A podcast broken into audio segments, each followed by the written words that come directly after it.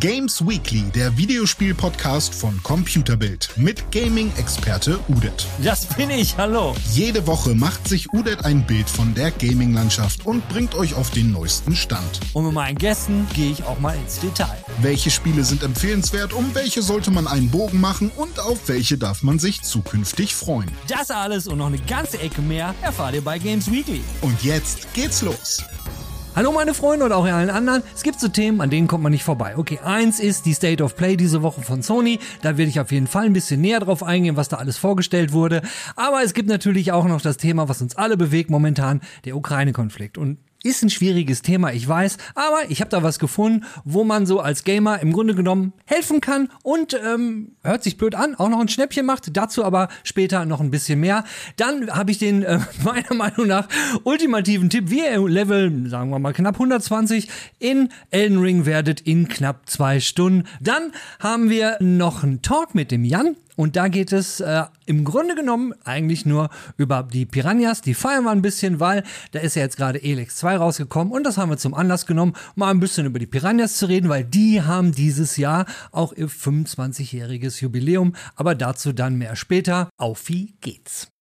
Wir fangen einfach mal an mit Elden Ring, weil ich weiß genau, es gibt ein paar unter euch, die können es schon gar nicht mehr hören und denken, oh Gott, schon wieder das, ja, dann spule ich mal weiter. Oder es gibt natürlich auch eine Menge, und das weiß ich auch, weil ich lese es in den Kommentaren, die stehen es einfach durch und denken, okay, Elden Ring, ich bleib halt dran, gleich, gleich ist er fertig. Okay, deswegen beeile ich mich jetzt. Und wenn man sich nämlich beeilen will in Elden und will möglichst schnell einen hohen Level haben, habe ich einen Tipp für euch. Wie könnt ihr innerhalb kürzester Zeit einen hohen Level haben? Ganz einfach. Ich habe das mit einem Kumpel mal gemacht. Natürlich braucht man einen Kumpel dafür und wir haben es auf der PlayStation 5 getestet. Alles, was wir gemacht haben, wir haben so eine Lord Soul genommen. Das sind so Lord Souls, die ähm, könnt ihr kaputt machen und dann kriegt ihr für, jeweils für einmal kaputt machen 50.000 Runen. Also ich sage, Entschuldigung, wenn ich immer Seelen sage, das ist, das ist der Dark Souls Money mehr, weil es waren immer Seelen. Jetzt sind es halt Runen. Gut, ihr bekommt 50.000 Runen, so wenn man das einmal macht. So, man kann jetzt diese Runen natürlich ganz einfach, wenn man auf der Playstation spielt, geht man in eine Party, man gibt seinem äh, Kollegen eine dieser Runen, weil man kann Dinge auf den Boden schmeißen und geht wieder raus. Hat natürlich vorher seinen Spielstand in der Cloud gesichert. Dann geht man wieder raus, lädt in einen Spielstand wieder, hat seine Rune wieder. Der Kollege hat jetzt aber auch eine Rune und dann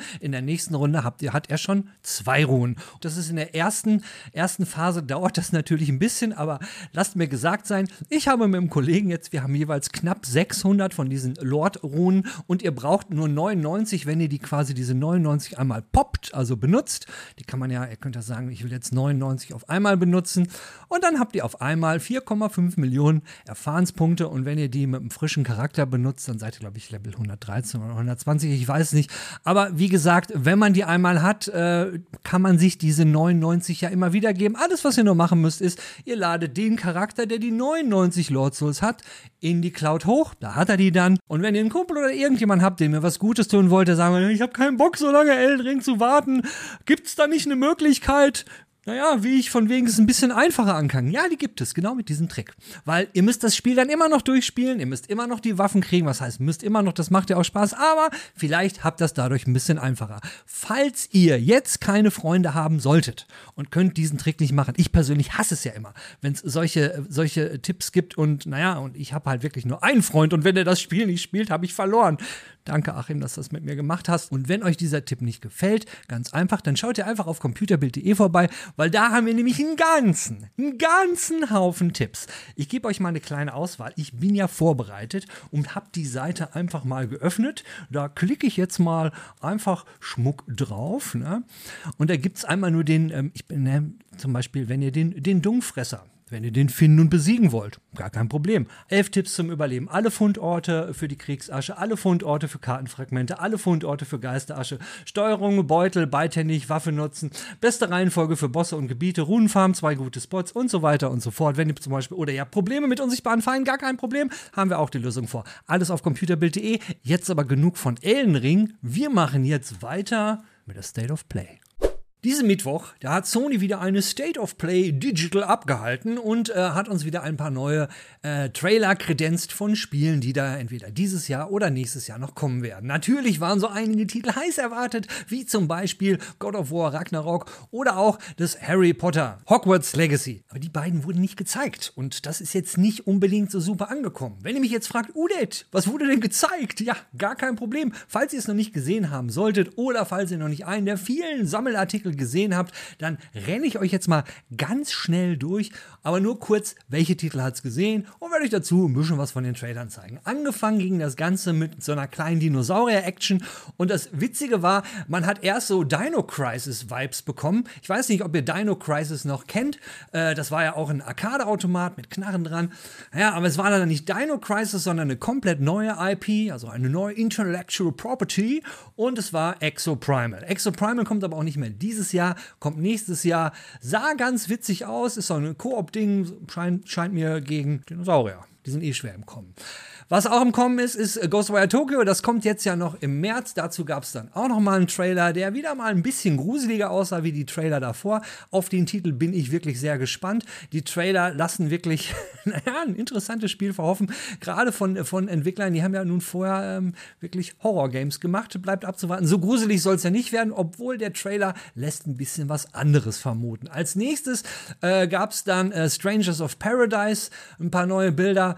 Und dazu kann ich jetzt nicht viel sagen. Wir haben es im Test, wir werden aber keinen großen Test zu machen, aus Gründen, aber dazu später mehr. Im Trailer wurde man altbekanntes gesehen. Was will der Mann? Was will der Jack? Natürlich will er Chaos töten, weil Chaos muss sterben. Und warum will er Chaos töten? Ja, weil er Chaos töten will. Ich kann euch an dieser Stelle schon verraten, ich habe Chaos getötet. Dann äh, als nächstes haben wir dann Forspoken, einen abgedateten Trailer gesehen, äh, wo man sie äh, kämpfen gesehen hat. War, war wirklich Forspoken, sieht wirklich großartig aus. Kommt ja auch im Oktober diesen Jahres bin ich wirklich gespannt drauf. Dann Gundam Evolution wurde angekündigt. Das hat mir erst so ein bisschen, wo ich beim Thema, welche Vibes man von Trailern bekommt. Und die Vibes, die ich bei Gundam Evolution bekommen habe, war ganz klar irgendwie Overwatch. Ich frage mich nicht warum, aber ich habe irgendwie, mag auch daran liegen, dass ich das Ganze bei Young Year gesehen habe im Livestream. Der hatte das dann nämlich auch gesagt. Aber das war richtig. Irgendwie hat man bei dem Trailer Overwatch Vibes bekommen. Was nicht so geil war für mich bei dem Trailer, war die musikalische Untermalung. Das war so ein Techno-Beat und der war echt echt grenzdebil. Also hatte für mich so den Eindruck, als wenn es Gabba wäre, aber da haben wir den Speed so ein bisschen runtergedreht. Und dann ist es ja auch kein Gabba mehr, aber naja, egal. Ich quatsch zu viel. Äh, was vielleicht auch zu viel ist, ist die Kawabanga Collection. Das ist Teenage Mutant Hero Turtles. Wichtige Info am Rande. Übrigens heißen die nämlich Teenage Mutant Ninja Turtles hießen sie ja normalerweise und in England durften die so nicht so genannt werden. Da haben sie dann Teenage Mutant Hero Turtles genannt, ganz einfach aus dem Grund, weil Nunchucks waren in der Zeit damals verboten, als so die, die, die Teenage Mutant äh, Ninja Turtles aus Amerika kamen und dann wurden die umbenannt in England in Teenage Mutant Hero Turtles. Insgesamt elf Titel äh, von den äh, teilweise schon wirklich in die Jahre bekommen, gekommenen Spielen. Aber na gut, wer ein Fan ist, hat vielleicht Bock an auf diese Collection.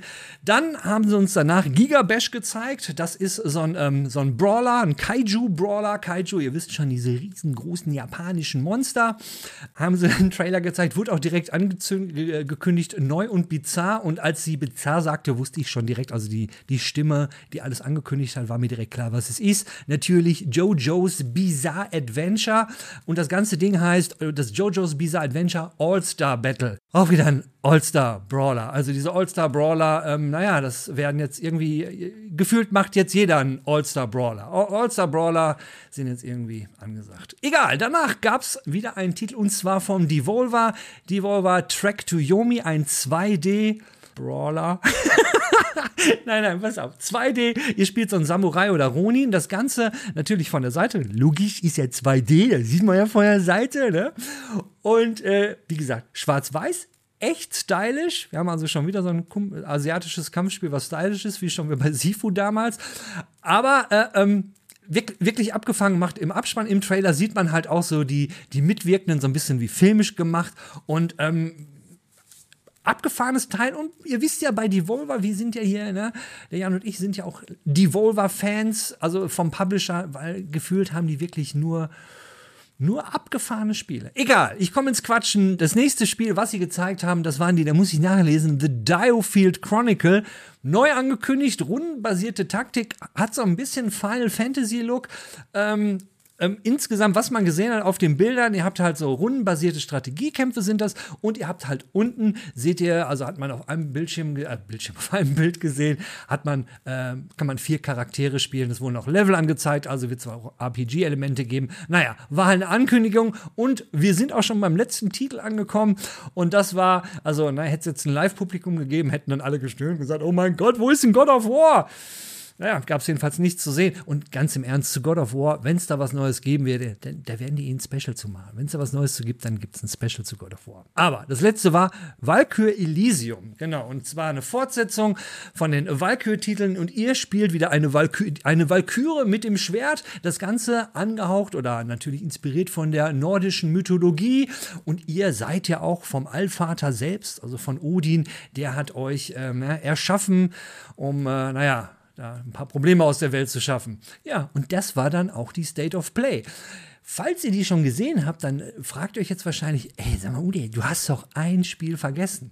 Ja, habe ich. Das mache ich jetzt einfach deswegen, weil das war so der Teil der State of Play, wo ich gesagt habe, hey, das ist richtig geil. Nichts von all den Dingen, die ich vorher gesehen habe, Ghost war, ja, kannte man ja alles schon und war jetzt nichts Neues dabei, wo ich gesagt hätte, yay, yeah, das haut mich jetzt aber hier vom, von meinem Bürostuhl das, was sie da gemacht haben, hat mich vom Bürostuhl gehauen und das war Returnal.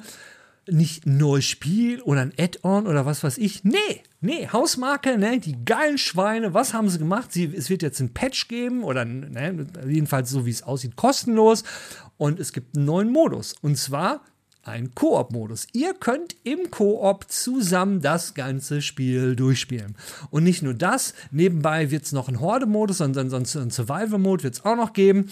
Und äh, ja, also für mich sind das richtig fette Muss. Ach ja, eins habe ich noch vergessen. Es wird auch noch ein paar Altern, ein paar Enden geben und noch ein paar zusätzliche Informationen zur Story des, des Hauptcharakters der. Das ist ja alles ziemlich durchgedreht. Ihr, ihr, ihr seid ja immer in diesem Death Circle und zu diesem Death Circle kommen halt noch ähm, ein paar weitere Informationen, was das halt alles soll. Finde ich super spannend. Gerade viele in meinem Bekanntenkreis und ich eingeschlossen, Jan jetzt nicht so, Jan ist ja die Ausnahme, hatten halt das Problem, Returnal ist halt arschschwer. Und man hat halt nach der, nach der zweiten Welt irgendwie so, boah, boah, ich kann, ich, ich kann nicht mehr. Aber hey, im Koop, Leute, ich kann euch nur sagen, wenn ihr Returnal habt und euch war es zu schwer, sobald das Ding draußen ist, kostet ja nichts. Probiert es einfach nochmal mit einem Freund. Ich glaube, dann wird es eine ganze Ecke einfacher und ähm, dann macht es nochmal eine Ecke mehr Spaß. War für mich dieses Jahr auf der State, was heißt dieses Jahr? Es ist jetzt mittlerweile ja öfter State of Play. Auf der März State of Play war das für mich das absolute Highlight. Ich habe diese Seite gefunden, beziehungsweise der Jan hat mich darauf hingewiesen, Bundle for Ukraine. In diesem Bundle gibt es für knapp 1000 Items, was genau das ist, kann ich euch sagen, für 1000 Items für 10 Euro und davon gehen diese mindestens 10 Euro Donation, ihr könnt auch noch mehr geben, die gehen komplett an Charity. Und wenn es Charity, wenn da steht, damit meinen die einmal die International Medical Corps, Ärzte, die arbeiten da, die haben Leute, die müssen für die Geld sammeln und das kostet eine Menge Kohle. Ein Prozent der Kohle, die die kriegen, ist für diesen Urlaub. Und 89 äh, Prozent der Donations, die gehen dann in die medizinische Hilfe und 10 Prozent, so ist es, 10 Prozent gehen die in die Administration. Die kriegen also einmal Geld und Voices of Children, die helfen äh, Kindern in, in der Ukraine, die mit, mit den Nachwirkungen des, des, des, der Trauma, die sie da im Krieg bekommen, zu kämpfen zu haben. Und sie bauen halt Schulen, die äh, arbeiten an Kindern, die PTS, äh, Posttraumatic Stress Syndrom haben und solche Geschichten. Da geht die Kohle hin. Und das ist eine, eine also ich finde es eine super Sache. Allein wenn man schon sieht auf der Seite, für 10 Euro, für 10 Euro kriegt ihr 1000 Alte, sind knapp über 600 Spiele, über 300 Brettspiele, viele Indie-Games natürlich gibt es noch, 300 analoge analoge äh, Tabletop-Rollenspiele äh, äh, mit Dutzenden Asset Packs, Büchern, Magazinen, Comics, Soundtrack, Music und so weiter und so fort. Den ganzen Kram für Für 10 Euro. Nein, ist keine Werbung. Ich kriege da nichts für. Das ganze Ding ist, weil es halt, äh, es ist halt ein Charity-Ding. Und ich finde es eine großartige Geschichte. Läuft noch eine Woche, also geht jetzt noch genau. Wir haben äh, Donnerstag, den 10. März, geht noch sieben Tage und 17 Stunden. Bis zu diesem Zeitpunkt äh, haben, äh, haben sie 3,4 Millionen ähm, Dollar umgesetzt. Insgesamt ist das Ziel, ist das Ziel 4 Millionen und 236.690 Leute haben bisher mitgemacht und im Schnitt haben diese Menschen 14,54 Dollar gegeben. Also 4,54 Dollar über den 10 Dollar. Und ich meine, 10 Dollar für so ein Angebot und man hilft dabei noch einmal äh, für medizinische Hilfe und die, die Hilfe für traumatisierte Kinder ja, ich kann nur sagen, noch nie war es einfacher, mal was Gutes zu tun.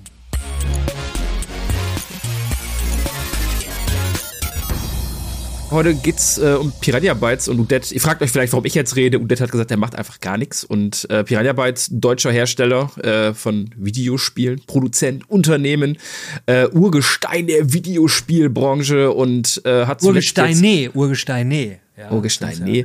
Und hat jetzt äh, zuletzt Elex 2 herausgebracht am, ich glaube, 1. März war das. Und äh, ja, ich dachte mal, äh, das ist vielleicht ein Aufhänger wert, dass wir auch über Piranha Bytes mal ein bisschen ausführlicher sprechen. Verschiedene Sichtweisen. Äh, ich, ich bringe einige Erinnerungsstückchen mit, die wahrscheinlich vor allem Fans äh, des Studios haben.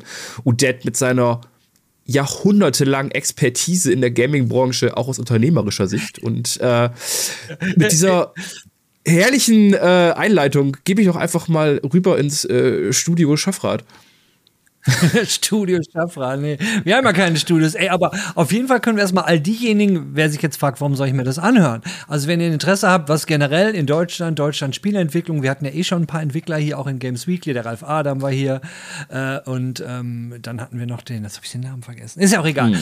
Äh, jedenfalls, ähm, wenn man mal überlegt, die Piranhas gibt, also warum soll man sich das anhören? Ja klar, Deutsche, in Deutschland gibt es Spieleentwickler, in Deutschland gibt es gute Spieleentwickler und vor allem gibt es in Deutschland Spieleentwickler, die teilweise echt mit großen Studios ja, mithalten können. Viel Talent hat Deutschland ja auch schon verlassen, äh, ist, ist dann halt, ne, die guten Leute werden halt abgeworben. Aber wenn man mal überlegt, so Elex, ähm, Team Gothic oder Risen oder Ryzen, wie man es auch immer aussprechen will, was sie da vorgemacht haben, Ey, das ist ein Team von ne, um die 30 Leute. Das sind mal gerade um die 30 Leute. Also an, andere große, die großen Studios, die haben vielleicht eine Grafikabteilung von um die 30 Leute. Und das ist bei, bei äh, den Piranhas halt der ganze Laden. Ne?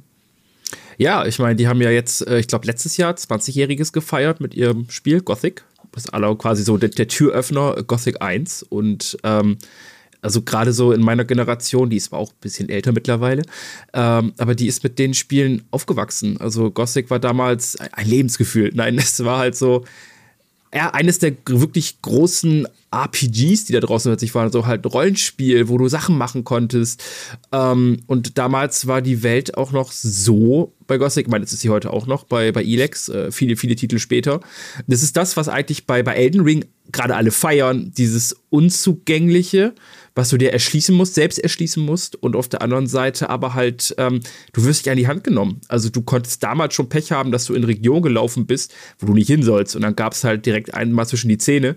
Da wusstest du, okay, Neuladen, hier habe ich nichts zu suchen. Und ähm, genau. das haben sie ja auch wirklich straight durchgezogen durch alle ihre Titel, bis dann jetzt halt Elex 2. Wobei, du, du sagtest ja 20 Jahre Jubiläum. Dieses Jahr haben sie ja wieder ein Jubiläum. Es müsste im, jetzt muss ich mal kurz nachgucken, im, im August müsste es, glaube ich, sein. Ich meine im August. Wann wurden die? Genau, im, nee, im Oktober. Nee, im August. Verdammte Hacke. Im August haben die sich ge gegründet, die Piranhas, mhm. und zwar 1997 schon. Das heißt, die müssen, haben diesen 20, dieses Jahr ihre silberne Firmenhochzeit. Also die sind 25 ja. Jahre lang existieren die Piranhas. Und das war ein ziemlicher Wirbel. Also wenn wir bei Gothic immer so historisch am Anfang bleiben, äh, erstmal sowieso ein kleines Team und das waren, die waren halt aus äh, alle waren heiß, wollten coole Spiele machen und es waren vier, das war das Gründerteam waren vier Leute, das war Tom Putzki, der Alex, äh, ähm, das muss ich gerade selber auch nachgucken, das war Tom, der Alexander, der ist, einer ist ja leider gestorben. Äh, warte mal. Warte, warte, warte, warte, warte, warte, genau. Alexander Brüggemann, Mike Hoge, Stefan Newell und Tom Putzki, die haben das 1997 haben die die Piranhas gegründet. Mhm. Und ja, das ist, ist 25 Jahre her. Und als es losging, die waren ja erst bei Phenomedia. Die Phenomedia war, wurde ja bekannt durch äh, hier, hier, äh, das mit dem, äh, ähm, verdammt, wie heißt es noch? Äh, Moorhuhnschießen mhm. über das Moorhuhn äh, sind die äh, bekannt geworden und haben fett Kohle gemacht. Also das am Anfang alles so mit diesen äh, Browser-Spielchen und dann Handyspielchen, äh, da haben die richtig, richtig gut. Und Moorhuhn war ja, ist ja jedem Deutschen ein Begriff, ne? Und dann ist die Phänomedia ja pleite gegangen, dann sind sie zu Joe Wood gegangen, die sind dann auch insolvent gegangen. da waren sie dann auch weg, dann waren sie, glaube ich, bei Deep Silver mhm. und von Deep Silver sind sie dann, ich glaube, jetzt sind sie bei THQ, oder? Genau, ich, ich glaube, die sind doch, ich meine, die sind doch direkt mit Deep Silver dann zu THQ Nordic zu gegangen, THQ, oder nicht? Ja, genau, genau, wurden da, mhm. wurden da gekauft. Und ähm, mir scheint es, sie sind da ganz glücklich, das Coole. Und in der Zwischenzeit ist es ja auch so, in der Zeit, wo, wo die Piranhas noch bei, bei, ähm, bei Joe Wood waren, in der Zeit habe ich ja auch bei Joe Wood gearbeitet. Ähm, Wobei ich kenne die Jungs, kenne ich schon viel früher. Die kenne ich äh, noch bevor es die Firma äh, äh Obwohl, gab es da Piranha bald schon? Ich glaube, da gab es Piranha. Doch, da klar, da gab es die Firma gerade ein Jahr und da hatten die Termin und zwar alle vier bei Electronic Arts. Da mussten die zum Jörg Rohrer. Gott habe ihm selig, der ist leider auch schon gestorben und der war auch noch gar nicht so alt. Ist ja auch egal, wird ja viel zu morbide hier. Jedenfalls äh, haben, haben ähm, muss, bei EA war das so früher Ende der 90er so, wenn du ein Spiel, ne, wenn du einen Termin gekriegt hast und hast in Deutschland ein Spiel vorgestellt, dann haben das immer zwei Leute oder ne, meistens zwei Leute gesehen. Also Jörg war immer einer davon und waren die halt die Marketingleute. Und zu dem Zeitpunkt war ich glücklicherweise auch im Marketing und habe dann die, die Piranhas kennengelernt und die haben uns dann Prototypen gezeigt, äh, wie man den großen Troll gesehen hat. Und der hat dann einen kleinen Goblin geschmissen und hat ihn über so eine Klippe geschmissen und die haben halt zusammengearbeitet und das war so der Pitch, den die gebracht haben, hey, wir machen das alles anders, ein deutsches Spiel und wir sind halt auch welche, die das Ganze leben und dann, dann kam der Tom Putzki, der hatte ja jemand mitgebracht, das war so geil.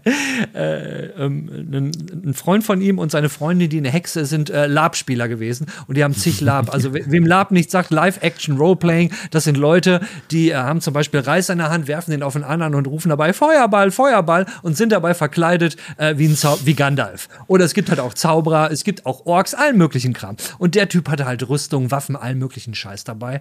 Und ähm, die sind halt, also war schon ein richtig geiler Auftritt.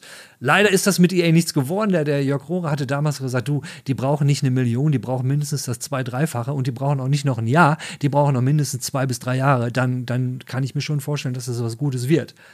Und zu, für uns gab es zu dem Zeitpunkt Ultima Online, äh, Ultima äh, Ascension, das war Ultima 9. Und da hätten wir Konkurrenz im eigenen Haus gehabt. Und Ultima 9 war jetzt auch nicht das, das Superspiel, war auch ziemlich verbuggt. Das hat es halt mit Gothic äh, gemein, aber Gothic hat halt auch einen ganz eigenen Charme gehabt, um da jetzt mal so langsam mal einen Deckel drauf zu machen. Ähm, hat halt, aber seitdem kenne ich die Leute und ich hatte denen auch noch Ultima Ascension 9 gezeigt auf der Game, auf der Cebit Home Games. Das war noch bevor es die Games Convention und die Gamescom gab. Ähm, und hab denen halt gesagt, so, ihr müsst da keine Angst haben, euer Gossi. Und ich, ich fand, ich war, war immer ein kleiner Fan von dem Laden, weil, die, ich meine, du musst dir überlegen, den gibt's 25 Jahre lang, den Laden, um die 30 Leute und, ne, die haben es halt durchgezogen. Ich bin, ne, und haben auch eine echt treue Fangemeinde, ne.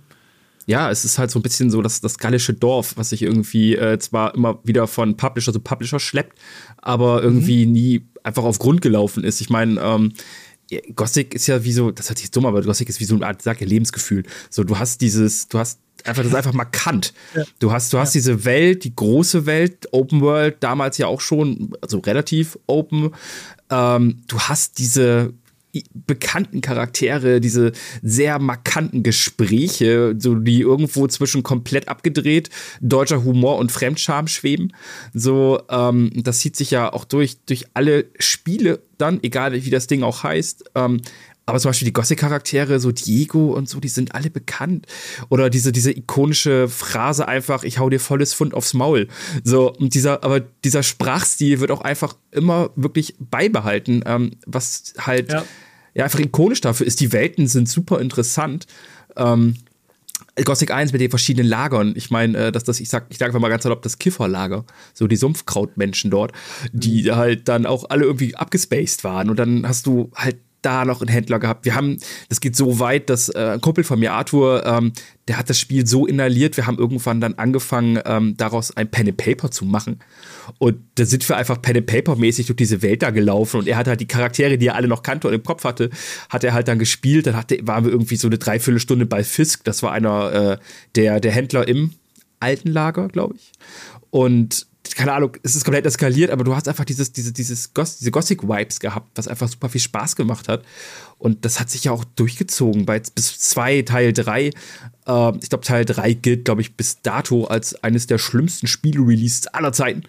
Weil es war ein bisschen, bisschen hart verbuggt und es war auch die Zusammenarbeit mit es gibt nicht immer nur den einen Schuldigen. Ne? Und es ist nicht immer nur der böse Publisher und es ist nicht immer nur der schlechte Entwickler oder wie auch immer.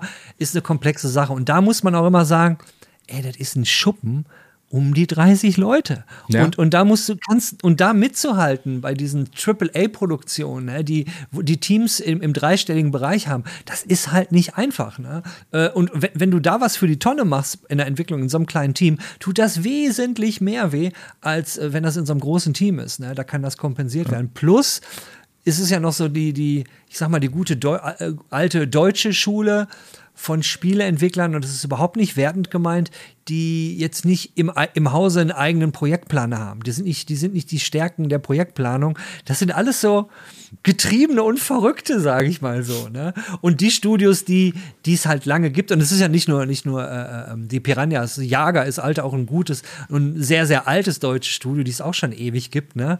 Aber die haben halt so ihren, ihren Workflow gefunden, wie das alles so hinhaut und ja, das ist halt ein funktionierendes Team, ne? Plus, ja, und da kommt ja noch, und da muss ich wirklich noch mal drauf kommen, ist halt auch die funktionierende Community. Ich weiß, auf der Gamescom, früher gab es ja draußen immer ein Zeltlager und die Entwickler von Gothic waren dann halt auch immer vor Ort. Ja, und die haben halt auch eine ganz enge Bindung zu dir. Warte mal, mein Hund. Zu ihren Fans halt, ne?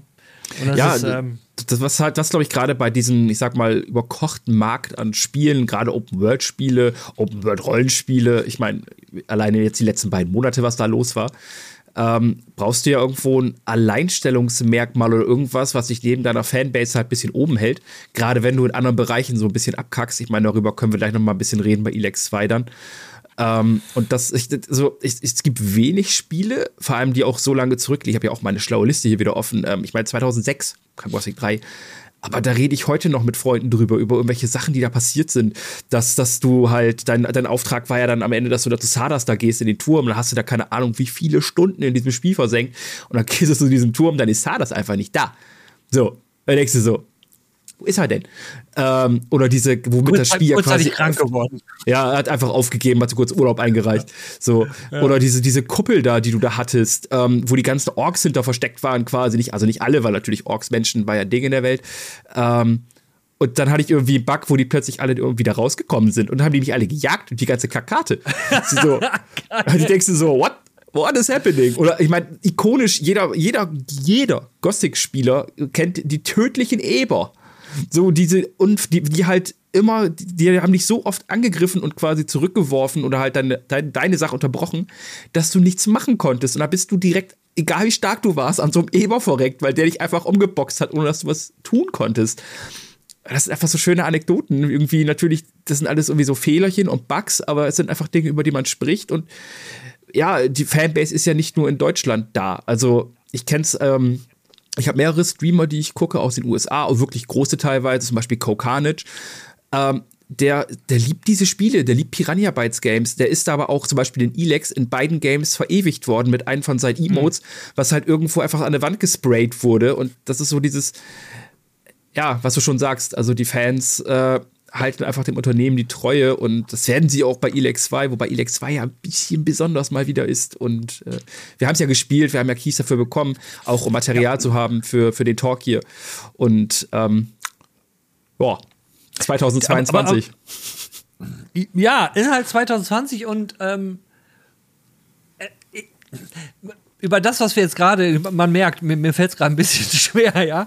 Und wir haben ja auch eigentlich wollen wir, wir, ist es ja so der Talk, wir feiern Piranhas und die haben jetzt halt Elex 2 rausgebracht. Und dazu muss man sagen, ich kann Entwickler durchaus feiern und ihn auch respektieren und muss dafür nicht unbedingt der totale Fan seiner Spiele sein, sondern man kann ja auch jemanden dafür feiern und respektieren, für das, was er in seinem Bereich macht, dass er das korrekt macht und im Rahmen seiner Möglichkeiten. Und das muss man halt immer sehen. Kleines Team im Rahmen seiner Möglichkeiten und dann in die, in die Bindung mit den Fans und allen und wie sie sich geben. Ey, einfach schweinecooler Haufen.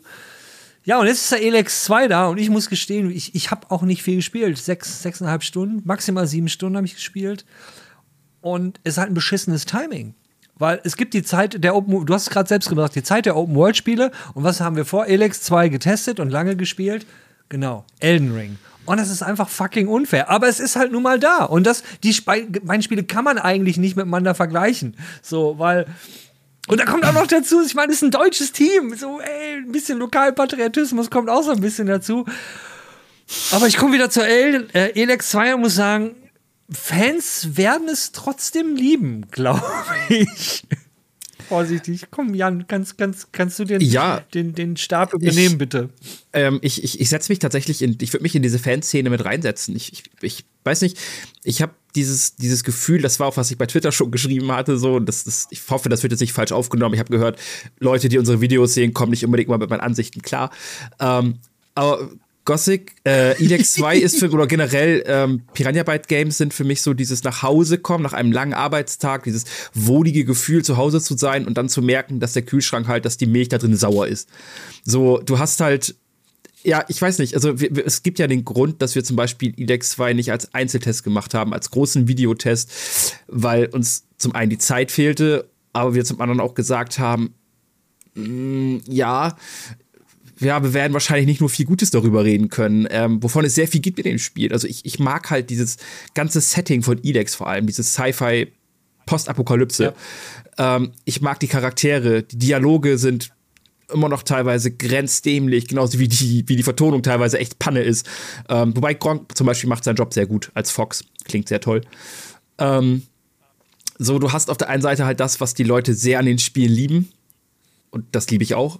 Und auf der anderen Seite hast du dann aber halt das, wo du im Jahr 2022 halt wirklich nicht mehr sein solltest. Was natürlich, wie du schon sagst, einfach auch der Kapazität der Menschen, der, der wenigen Menschen, die dort arbeiten, geschuldet ist.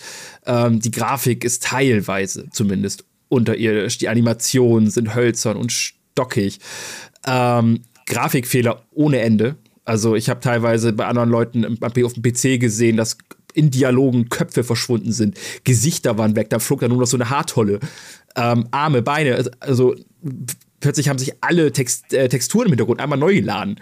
So, das ist halt schwierig, schwierig den Leuten zu verkaufen, gerade neue Fans zu gewinnen, ist glaube ich sehr kompliziert mit solchen Fehlern. Aber ich kann mich nicht dagegen wehren. Ich liebe diese Spiele einfach, weil sie mir wirklich, wirklich Spaß machen. Ich, ich kann dort einfach, einfach, bei Elden Ring zum Beispiel, kann ich nicht entspannen. Ich, auch, auch bei Horizon, da fühle ich mich immer, als wäre ich durchgehend irgendwie auf, auf Draht und auf Spannung und müsste irgendwie agieren, reagieren. Und bei Elex laufe ich halt manchmal einfach nur rum und für hier irgendwie eine halbe Stunde in Dialog. Ich meine, das ist auch ein Luxus, den man sich erstmal gönnen muss. Ähm, und quatsch dort mit Leuten, dann gehe ich irgendwie weiter, hau drei Ratten kaputt. Äh, und ja, hol irgendein neues Item aus der Tasche, was irgendwie mein Level in 20 Stunden entspricht. Aktueller Lieblingsbug, den ich tatsächlich auch kurz abused habe, ist, äh, das, das ist so geil. Du hast ja Kondition für Leben und wenn du halt das aufpusht zweimal, also du hast dann 10 Punkte zu vergeben und wenn du das dann hochmachst, hast du halt einen gewissen Lebenswert gesteigert und ja, und normalerweise ist das ja so, machst du den Weg wieder zurück, sagst du dem Spiel, ey, pass mal auf, will ich doch nicht leveln. Also werden deine Lebenspunkte ja wieder zurückgenommen erstmal, bis du das alles bestätigst.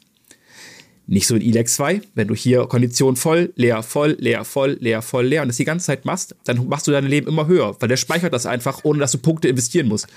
Oh. Ähm, und so, okay. so stand ich halt auf Level, keine Ahnung, was ich da Level 20 war oder sowas und hatte, hätte, hätte schon zumindest über 1000 Lebenspunkte haben können, je nachdem, wie hoch meine Ausdauer ist. Ja. Ja. Ja. Ja. Also du hast es am Anfang ganz schön gesagt, ein Vergleich mit, mit nach Hause kommen und, und äh, über die saure Milch können, können wir sagen, ähm, hört sich ein bisschen hart an, aber ich kann es genauso unterschreiben. Also als, ich hatte ein ähnliches Gefühl, ich habe angefangen zu spielen und habe dann so, so äh, allein schon als ich das User-Interface gesehen habe und wie die Schrift, die Fonts, die benutzt wurden und so, ja, hätte mir jetzt jemand das Spiel gezeigt und mich gefragt, welcher Entwickler war das? Ich hätte dir todsicher gesagt, Piranha Bytes, aber auf jeden Fall ein deutscher Entwickler. Und ja, man, man, man erkennt, aber der Vorteil daran ist aber auch, man merkt im Spiel wirklich seine, das hat Seele. Es hat wirklich Seele. Ja. Du merkst an dem Spiel wirklich, das haben Leute gemacht, die Bock drauf haben. Und, und die haben sich vielleicht immer ein bisschen mehr auf den Teller äh, gepackt, als sie eigentlich essen konnten. Sprich, die Ansprüche sind äh, auch bei Elex 2 wieder total groß. Wir waren halt viel und ein komplexes Spiel drin haben und eine Open World. Und um sowas vernünftig hinzukriegen, Entschuldigung, wenn ich mich wiederhole, ne? das ist, ist schon eine Herkulesaufgabe für so ein kleines Team. Und daran gemessen, finde ich, machen die, ja, machen die gute Unterhaltung. Machen die echt gute Unterhaltung, äh, die ein bisschen äh, huckelig ist. Aber es ist halt auch nichts für jeden. Also für mich ist es nichts mehr. Also diese Zeit, so, so reinzukommen und so die, die ersten Quests, wenn es schon losgeht, okay, du musst jetzt hier vier, vier von diesen äh, rund um die äh, Baracken oder die Bastion, mach mal die, äh, fünf, die fünf Viecher musste killen. Und ich habe nur vier gefunden. Und dachte dann war so genervt, oh fuck, okay, ist, ist jetzt ein statischer Spawn, das ist halt irgendwo. Und das, das wird jetzt nicht, man ist ja auch verwöhnt, wird jetzt nicht irgendwie, werde ich drauf gestoßen, dass das da irgendwo in der Nähe ist. Nee, ich muss das suchen. Und, du hattest mir ja gesagt, er ist ja irgendwo einen Kilometer weiter unten. Ja. Genau, und jetzt wird jeder sagen, wie was, da hat der schon aufgehört. Richtig, da hat der schon aufgehört. Ne? Weil, weil ich habe da auch schon gemerkt, ist es nicht. Aber wir, wir hatten auch nie den Anspruch, das große Review dazu zu machen, sondern uns ging es darum, hier ist der neue Titel von den Piranhas und wir spielen es. Und ich glaube nicht, dass jemand, der wirklich Elex 1 gespielt hat und richtig Bock aufs Zweite hat, dass der, dass der enttäuscht wird. Äh, kann ich mir nicht vorstellen, weil äh, same, uh, same, same but different, würde ich sagen, oder? Ja, es ist halt, es ist halt genauso wie damals bei den anderen Teilen, bei Gothic, bei Gothic 2, 3, äh, Nachts Raben, glaube ich, dann hast du ja noch Risen gehabt halt. Es ist einfach ein gutes Rollenspiel. Auch, aber es ist auch wirklich ein Oldschool-Rollenspiel. Ja. Also du hast dann irgendwie, keine Ahnung, du willst Kisten aufmachen, da brauchst du halt auch Lockpicking. Dann finde erstmal den Lockpicking-Lehrer, dann braucht der Geld und hast du nicht genug Intelligenz, kannst du nicht Lockpicken. So, und das ist halt, dein Inventar ist ein, ist ein reizes Chaos. Du hast ein Lock, das ist irgendwie nach keine Ahnung, einer Stunde schon so voll mit irgendwelchen Sachen. Aber es ist dieses, ja, diese Sache, dieses gallische Dorf, was einfach auch nicht diese Trends teilweise mitmacht. Zum Teil genau. grafisch und so, weil es das vielleicht auch einfach nicht kann in, mit der Manpower. Zum anderen aber auch, weil sie es nicht wollen, weil das ist halt ikonisches. Ich meine, ganz ehrlich, in 25 Jahren oder halt, äh, halt 20 Jahre jetzt äh, spielemäßig, man könnte sich dialogmäßig weiterentwickeln wenn man das möchte. Aber das wollen die gar nicht. Sie machen die, ihre Weiterentwicklung ist auf anderen Ebenen mit komplexeren Dialogen, vielleicht komplexere Antworten, weil es kommt ja darauf an, was du zu den Leuten sagst, wie deine Begleiter darauf reagieren. Aber das wollen die nicht. Das, das finde ich auch vollkommen, vollkommen legitim, weil ihr, ihr Iconic sind unter anderem die Dialoge. So, ja. ich meine, wer, wer Dying Light zum Beispiel, die Dying Light 2 unsere Review geguckt hat, der weiß, ich fand die Dialoge da gerade zu Anfang wie ziemlich hölzern und irgendwie bescheuert mein erster Vergleich war, ja, das ist ein bisschen wie bei Gothic. Weil du hast halt diese stumpfen Antworten, dieses in die Fresse, so, ja, ich gebe jetzt einfach einen sackdummen Kommentar zurück, so. Und es ist halt, es ist super, teilweise super witzig, super stumpf, aber ja, sie haben damit ihre Alleinstellungsmerkmale, die sie halt auch trotz dieser unfassbar großen Gaming-Welt aktuell ähm, einfach immer mit oben halten, wodurch sie halt auffallen und vielleicht auch hoffentlich neue Fans immer dazu gewinnen, dass es auch noch weitergeht. Also ja.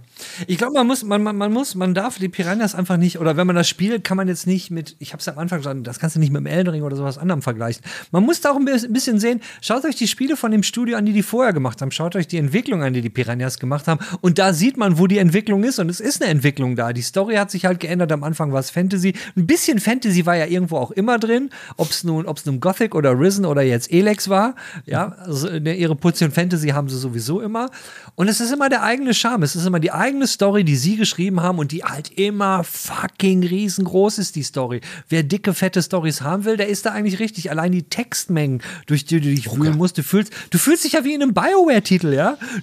Also, und, und, und das sind halt alles Sachen und, und was ich ja meinte, da, dafür gibt es die Fanbase und das ist die Stärke. Schwächen sind halt, die Grafik sieht halt nicht so super aus, es, es gibt diverse Bugs und das Kampfsystem ist jetzt, ja, man könnte sagen, pass auf, ist, ein bisschen Souls-like, weil du hast auch Stamina-Management und diesen Kram, aber ist es nicht. Deine Charaktere werden so komisch hingeschoben, die Monster sehen halt auch aber das hat halt auch, wie du schon sagst, seinen eigenen Charme. Wir wollen hier nichts zerreißen, ja. Und wir sind definitiv äh, äh, parteiisch hier und sind jetzt nicht die unparteiischen Tester und die sagen, nee, weil das will ich in diesem Fall auch gar nicht sein. Überhaupt also ich bin, ich bin, ganz ehrlich, in einer, in einer reinen Review hätten wir jetzt gesagt, so, wir geben jetzt unsere Meinung zu dem Spiel wieder, wäre ich auch harscher gewesen. Dann, also das ist jetzt halt, ja. das ist jetzt halt kein Review-Talk, sondern es ist halt ein bisschen so, ja, was, was ist da, wo kommt's her, bla bla.